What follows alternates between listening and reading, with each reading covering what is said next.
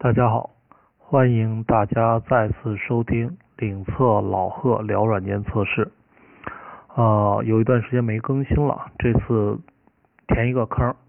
那最近的两期呢，我们有一期是写的如何写简历，下一期呢是如何面试。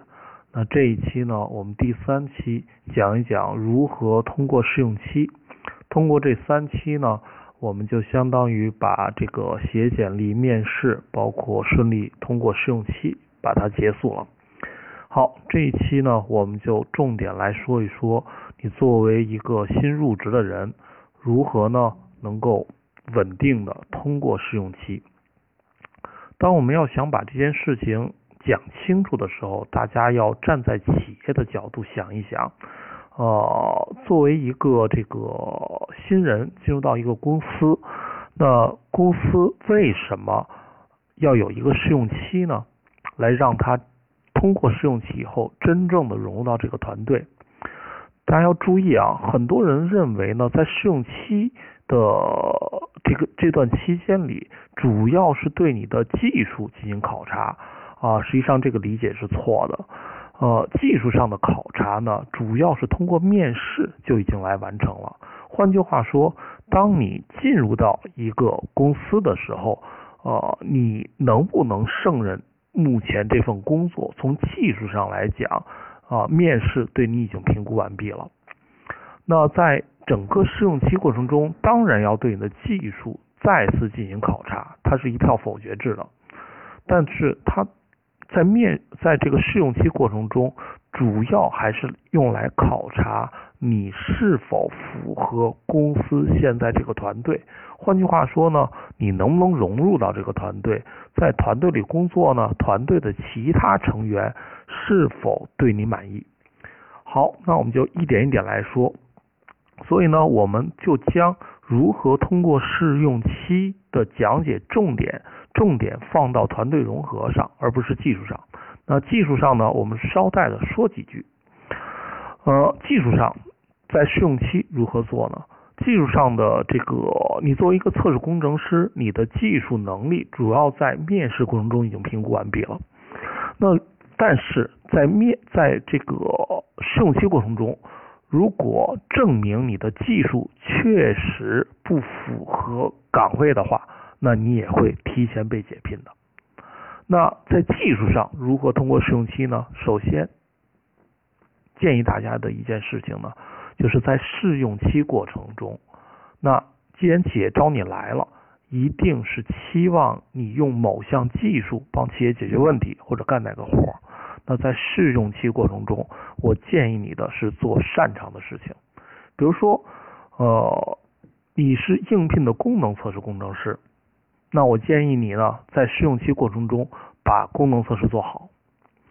即便你对公司的目前的自动化测试很感兴趣，而且呢，你也有一定的储备，比如说我学习过 QTP，学习过某个语言，但是呢，并不是很擅长。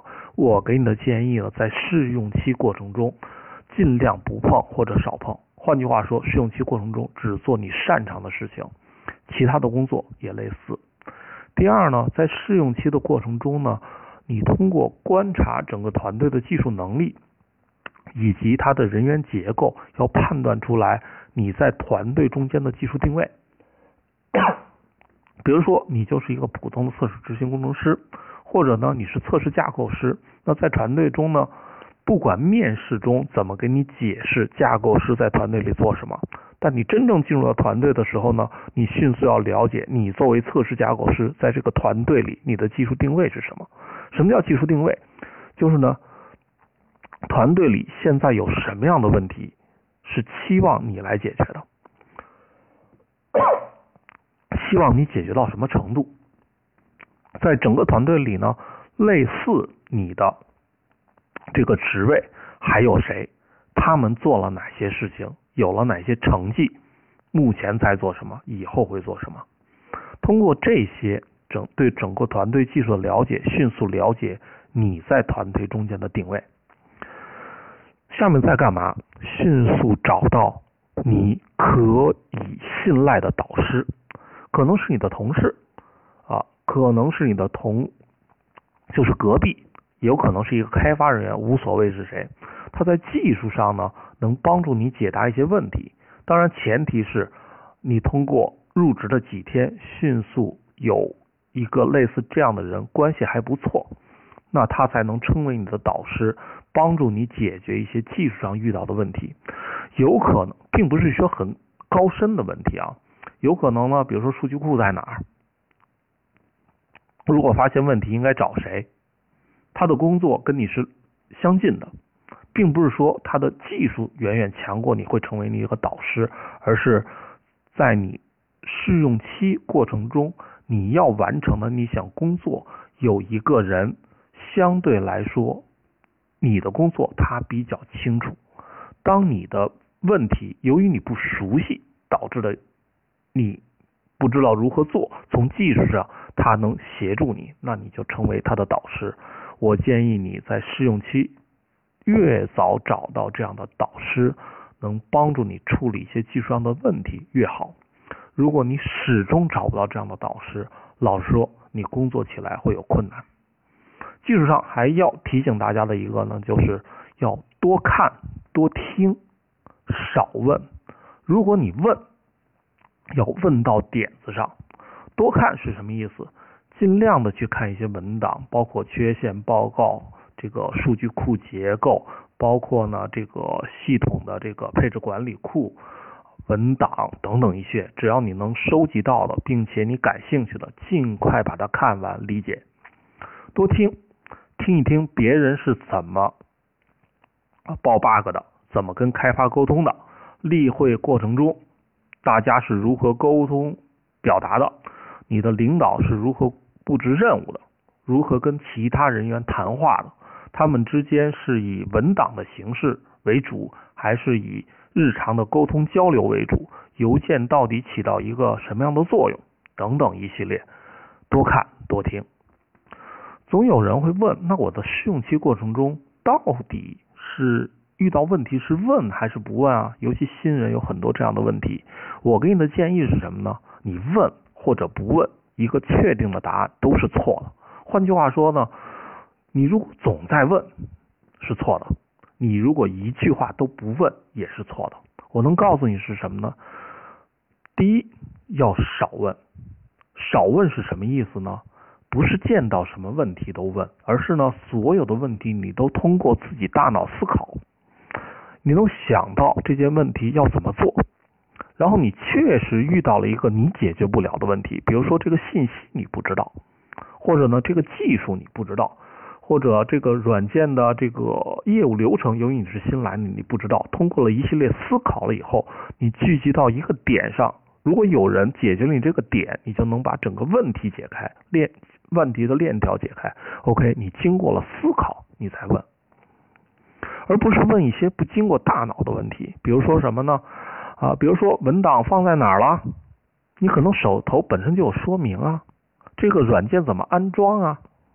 等等一系列，就是，呃，就是怎么说？我不知道大家理解没理解我的意思。就是你这个问题一出，别人一个最直接的判断就是你不细心，或者呢不努力，或者呢你什么都想，很简单的问题你去问别人，这些都叫没问到点子上。换句话说呢，你给技术团队里的人一个印象，这个印象呢啊，就是这个人。不太愿意思考，他总想求助别人，那可能在整个团队对你的定位上就会有问题了。好，我们简单的说，技术上有这么几个。第一呢，在试用期技术上，我建议大家是做擅长的事情。第二件事情呢，是确定你在团队中间的技术定位。第三件事情呢，是迅速找到可以带领你的技术上的导师。第下面一件最后一件事情，就是我给你的建议，在试用期过程中要多看多听，即便你要问，要问到点子上。换句话说，所有的问题要自己思考过，不要随便问。好，这是技术上的。呃，下面呢，我们就给大家说，在试用期过程中，在团队融合上啊，你应该如何的这个保证你能通过试呃通过试用期。大家注意啊，在面在这个整个团队对你的面试，是面试为辅，试用期为主，判断你是否能融入到团队里。首先，在面试的过程中，会大致的判断你的性格，然后呢，你这个工作的行为习惯，通过一系列的这个你说的证据。那通常这样的就是你表述你的这个团队合作上的重点啊，如果你没有说服面试者啊，对不起，你根本就不会进入到试用期，你已经被 pass 了。如果你说服了试用者，那会给你试用期。那试用期的过程中，主要来评估啊你的沟通能力、协作能力、团队合作精神是否能融入到现在的团队。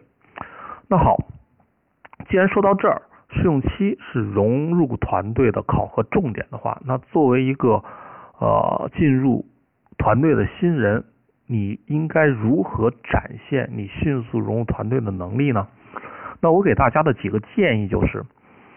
当你新进入到一个团队，以技术为主的这么一个团队，不管你是做测试工程师、测试架构师还是测试管理者，那我给你的建议呢，啊，在一开始的时候呢，还是要观察团队，呃，你去观察这个团队里，比如说啊，谁是领导啊？有的时候领导是给他的一个职职称，比如测试部经理，那他当然是领导，但是在一个小团队里呢。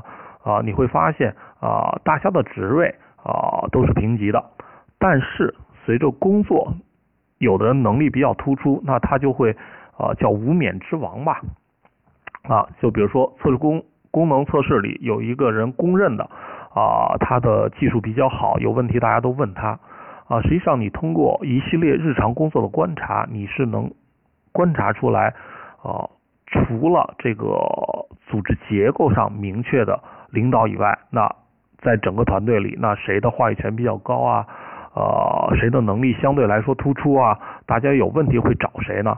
那我给你的建议呢，你先花一段时间去观察团队，也有可能有人会告诉你，比如你要观察团队的文化，大家之间是怎么沟通的？是直来直去，有问题不避讳，那这当然是一种比较好的企业文化。那还是呢，啊，大家都绕着说。有些问题呢，大家并不能直来直去，呃，还要关注大家的感受，啊，有一些人即便做错了，但是也没有人直接的这个指出等等一系列，其实无所谓，因为这是一个社会啊，啊，你可能会遇到不同的这种组织啊文化，那我给你的建议呢，在一开始的时候呢，要先观察。观察呢，团队的文化的组成，那他们的汇报制度、汇报关系、人和人之间的关系情况是什么样的，你先能明白。然后呢，你要体会团队之间的沟通之道。那作为测试人员呢，那你肯定要先体会，那作为团队开发和测试到底是如何沟通呢？有一些呢，呃，团队那可能他的测试比较强势，那他会跟开发直接的沟通，指。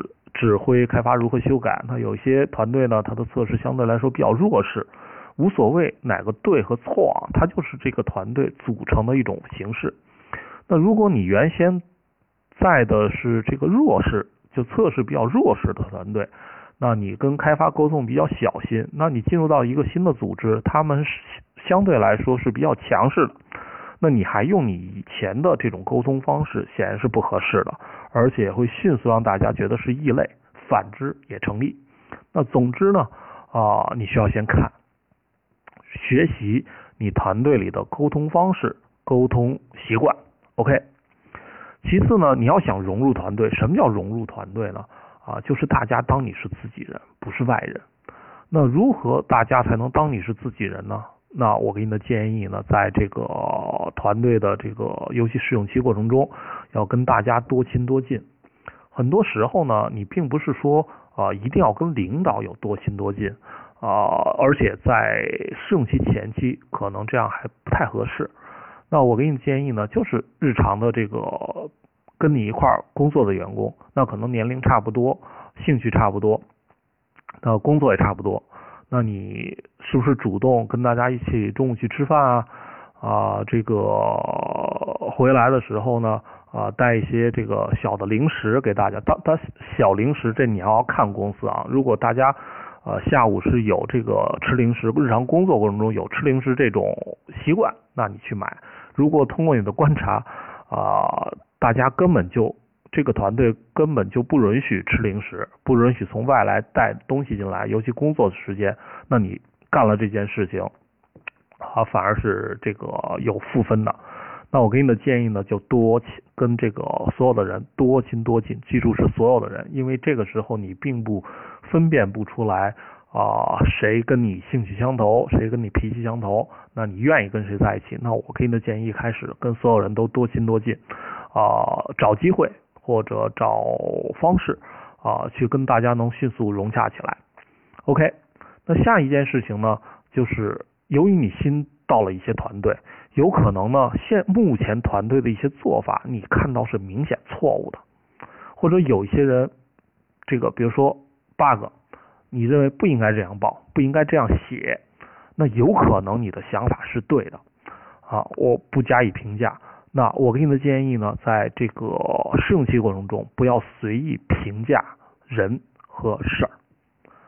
换句话说呢，啊，一个团队。如果一旦形成了现在做事方式以及评价方式的话，啊，不一定它是绝对错误的，因为你不知道前因后果。那我给你的建议呢，就是当你不了解前因后果的时候，不要随便评价一件事情的对和错，也不要评价一个人的对和错，尤其在试用期过程中，这件事情很重要，日常也很重要。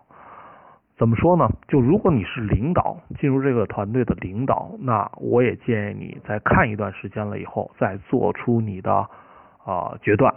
如果你本身就是一个最底层的测试工程师，普通的工程师，那这件事情可能一直都不要做。那团队上如何融融入团队呢？还有一件事情就是，嗯，其实你自己可以思呃思考一下。啊，你作为一个独立的人，你平常愿意跟谁在一起？当你愿意跟这个人在一起的时候，他有什么特质？那既然这个特质是支撑你喜欢他的一个要素，你身上如果没有，你是不是应该做？好，那我告诉大家，这个特质是什么？就是有眼力。北京话叫有眼力劲儿。换句话说呢，就是你眼里得有活儿。你得能看出来哪些是需要你补位的，那呢，你要做一些主动的、力所能及的事情。比如说屋子脏了，你作为一个新人，是不是应该主动的帮打扫一下啊？有人水洒了，你是不是马上去拿个抹布帮助他一下啊？是不是？这都叫有眼眼力劲儿。你要做主动的提供力所能及的帮助。有可能是技术上的，有可能是生活上的，有可能是所有的事情。你是不是能做一个有眼力劲儿的人，能主动提供帮助的人？这样的人是受喜欢的。在团队，在你融入团队的前期，如果你给大家了这么一个印象，你是有眼力劲儿的人，受大家喜欢的人，OK，那你通过试用期的可能性会大大增加。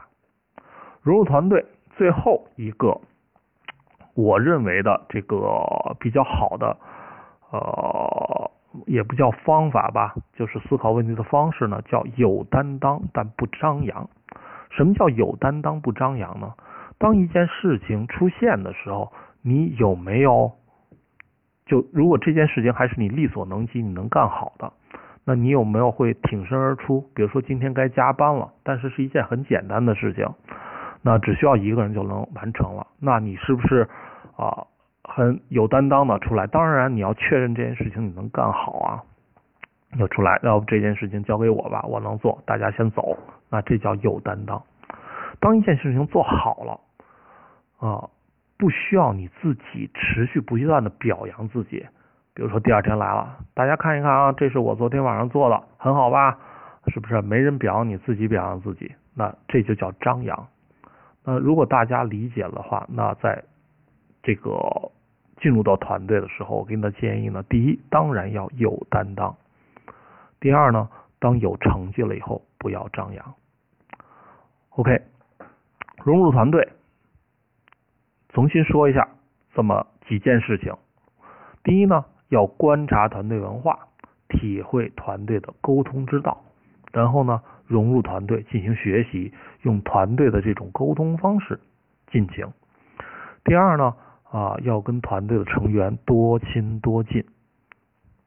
第三个呢，在试用试用期，可能呃不光是试用期吧，在工作过程中呢，不要随意评价人和事儿。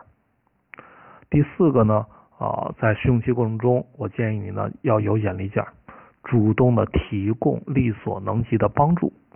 最后一个，有担当，不张扬。那呢，再往下呢，就当你融入团队，比如一周到两周的时候呢。呃，我建议的一件事情呢，就是你观察环境，找到知己。什么叫知己呢？啊，就是跟你投缘的人。然后呢，大家在一起，有一些人啊，就就就就是老话叫犯相。什么叫犯相呢？呃，就是这两个人在一起呢，总不对付。不对付的意思就我看你别扭，你看他也别扭，你们俩真正有什么矛盾呢？没有，就是看起来不对付，可能性格上啊或者气场上不相近。那通常呃这样的两个人在一起呢，他相对来说比较难相处的。那我给你的建议呢，就是你观察一下环境，你跟谁这个比较投缘啊啊，平常工作还比较相近啊，迅速找到这样的知知己。而且观察环境呢，明确自己自己在团队中间的定位。换句话说呢，啊，就是你来你自己来决定，或者大家来决定你在团队里到底是一个什么样角色的人。比如说，你是一个领导者，你还是一个跟从者，你是一线这个打拼的人。还是一个出主意、找方案的人，等等一系列，这都是这个工作的定位，无所谓对和错。其次呢，你还要对自己未来有个定位，那这是你现在的定位。那在这个团队里，通过你的观察啊，你想晋升到这个团队的哪个阶层？这个阶层有可能是公司啊，比如说组织结构下来的，比如谁是经理啊，谁是这个项目经理啊，等等一系列的。那有可能呢是这个大家自然形成的，就跟这个啊动物世界一样，就是大家撕咬撕咬，最后形成的这么一个稳定的结构。那你是新来的人，那现在你的定位是什么呀？你未来想到达哪个定位？那这都是在试用期过程中你要看明白，想呃想这个呃做到的一些事情。那很有可能就是通过你一系列的观察啊，不是你想通过试用期了，而是你觉得这个团队并不适合你自己。刚才我说了那么多，通过你大家的沟通方式，比如我不喜欢啊，工作方式我不喜欢，OK，这个时候啊，不是公司 fire 到你了，而是你直接提出离职，那这个团队不适合我，这也是一种可能性。那呢？啊，当你这个试用期接近完成通过的时候呢，啊，你都可以找你的直接领导聊一聊，是根据你的观察呢，啊，去设定自己未来的这个成长目标，啊，可能是量化的，啊，可能是策略上的等等一系列都没有任何问题。那我觉得呢，啊，这个你通过刚才我说的，在技术上的这个。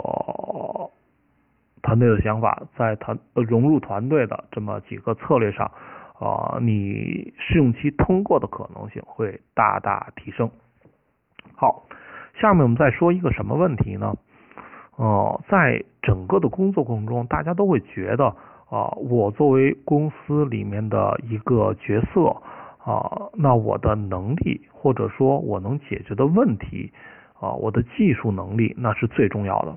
呃，其实在我观察的过程中呢，呃，我还是觉得，就是工作态度远远比你现在会做什么更重要。我不知道大家理解没理解我说的这个意思，我再重复一遍，就是工作态度永永远比你现在会做什么更重要。作为一个团队的领导人，那比如说我也是管理团队。的很长时间了吧？从我的观察上来说呢，呃，工作态度啊是很难转变的啊。但是呢，呃，如果一个人的工作态度有问题，呃，你不管怎么调整，他的工作可能还是别扭的。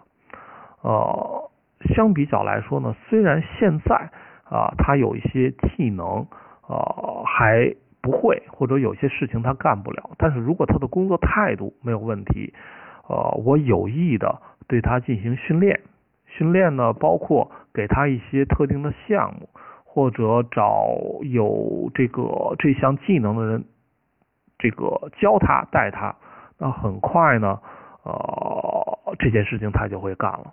所以，作为团队的领导者，啊，更看重你的工作态度，而不是现在你具体会做什么。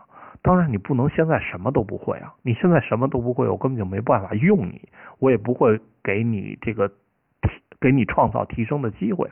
所以，当然你现在啊会有一专多能。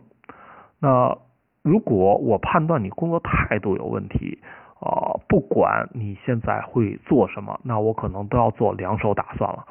一方面呢，啊是能不能在团队中找到能替代你的人；另外一方面呢。啊，是这个，我在想，你如果突然撂挑子以后，我会怎么办？怎么做后续的处理？OK，言归正传，重新强调一下，工作态度比你现在会做什么更重要。如何体现一个人的工作态度呢？那有这么几个方面啊。第一个呢，呃，作为一个新人进入到一个组织里，那我给你的建议呢是多请教，少争辩。那尤其技术人员呢，啊，总有这么一个特点，就是啊，当别人说你不对的时候，你下意识的就反应就是，OK，那我没错，一定是你错，然后你再想对方为什么错，这都是不好的习惯。那我给你的建议呢，就是多请教，少争辩，多听，多想，少说话，尤其当你。并不能完全确定你的事情百分之百正确的情况下，要多请教，少争少争辩，这是工作态度一个体现。还有一个呢，就是当当做一件事情呢有成绩的时候，有成绩的时候，只要你工作，一定会有成绩，只是成绩大。对不起，啊，嗓子有点痒痒。有成绩的时候呢，要不炫耀，因为只要你工作，一定会有成绩。你写测试用例，你也会写几百条吧？你做个性能测试，一定会有个性能测试报告，这都是你的成绩。只要你工作，就会有成绩，也会有失误。那我给你的建议呢，就是有成绩不炫耀，不要贪功。比如说几个人合作一块完成的，那。即便你的功劳是最大，但是会不会啊所有的功劳都记到你身上呢？也不一定。比如说，举个例子吧，啊，比如在一个班级里，那问这个谁的学习成绩是最好的呢？请谁成绩最好的，请举手。那只可能就如果大家都。呃，很诚实的情况下呢，很有可能谁都不举手，即便学的最好的人，他也不举手。那再问，那这个班级那谁的学习成绩是中等的呢？你突然会发现百分之八十的人都举手。谁是班里学的最差的呢？可能也没人举手。那我想说明一个什么道理呢？啊，就是所有人对自己的评价都是偏高的，所有人对自己的评价都是偏高的，包括你，包括我，一样的。那实际在工作过程中呢，那你如何来判断你的能力是最强呢？你在团队里最重要呢？实际上，所没有人觉得自己不重要。好，有成绩不炫耀，不贪功，要沉稳。这都是体现在你的工作态度上。最后一个，我不知道大家想明白没有，就是什么叫成功？什么叫成功？让你的领导成功了，你就成功了。我不知道这句话大家能不能理解。如果你岁数小的话，你可能很不理解。我的成功就是我的成功。有的时候呢，我的成功就意味着领导失败。当你做这种零和游戏的话，就是要不成功，要不失败，你失败的可能性就会比较高。当你做到双赢，你的目的是什么呢？就是让你的领导成功。你要知道，你的领导考核是什么？对于他来说，什么是重要的？如果在这个过程中，通过你的努力，让你的领导成功了，实际上你也就成功了。好，说了这么多，说了这么多，那我想到了。呃，一篇文章，这篇文章呢，呃，应该在二零几二零零三年、零四年的时候呢，就非常非常流行，也是非常好的一篇文章，叫《提问的智慧》。那这次呢，我会随着这个微信的公众号呃一块儿发出来。如果大家呢，这个这篇文章很好啊，因为今天我在网上查，已经三四版了。被翻译成二三十种国家的语言，就是在讲你作为啊一个技术者，你如何提出一个很好的问题？为什么有人愿意回答你的问题，有些人不愿意回答你的问题？当我重新看一遍呢，啊，还是觉得这篇文章非常好。那我会随着微信公众号啊发给大家。如果大家呢，那你关注领测的微信，就是领测软件测试网，那你自然就收到了。如果你只是听这个蜻蜓 FM 或者喜马拉雅，那如果你想看这篇文章，你可以到网上搜搜网，就是提问的智慧，或者呢啊，你来关注一下这个领测软件测试网，你也会看到这这篇文章。好，最后说一下。如果大家呢对这个我们的这个呃这个音频自媒体感兴趣呢，呃可以关注我们的喜马拉雅微信公众号或这个这个新浪微博。新浪微博呢，我本人呢就叫领测老贺聊测试，领测年测试网呢就是领测年测试网。那大家如果关注的话呢，也可以关注我们的这个啊 QQ 群。啊，我们的 QQ 群，这个就是领测软件测试网群号呢，我看一看啊，是二二三八六四三二，现在应该已经有两百多人了。那随着人数的增加呢，后头我们可能也会啊举办一些线上的讲座或者活动。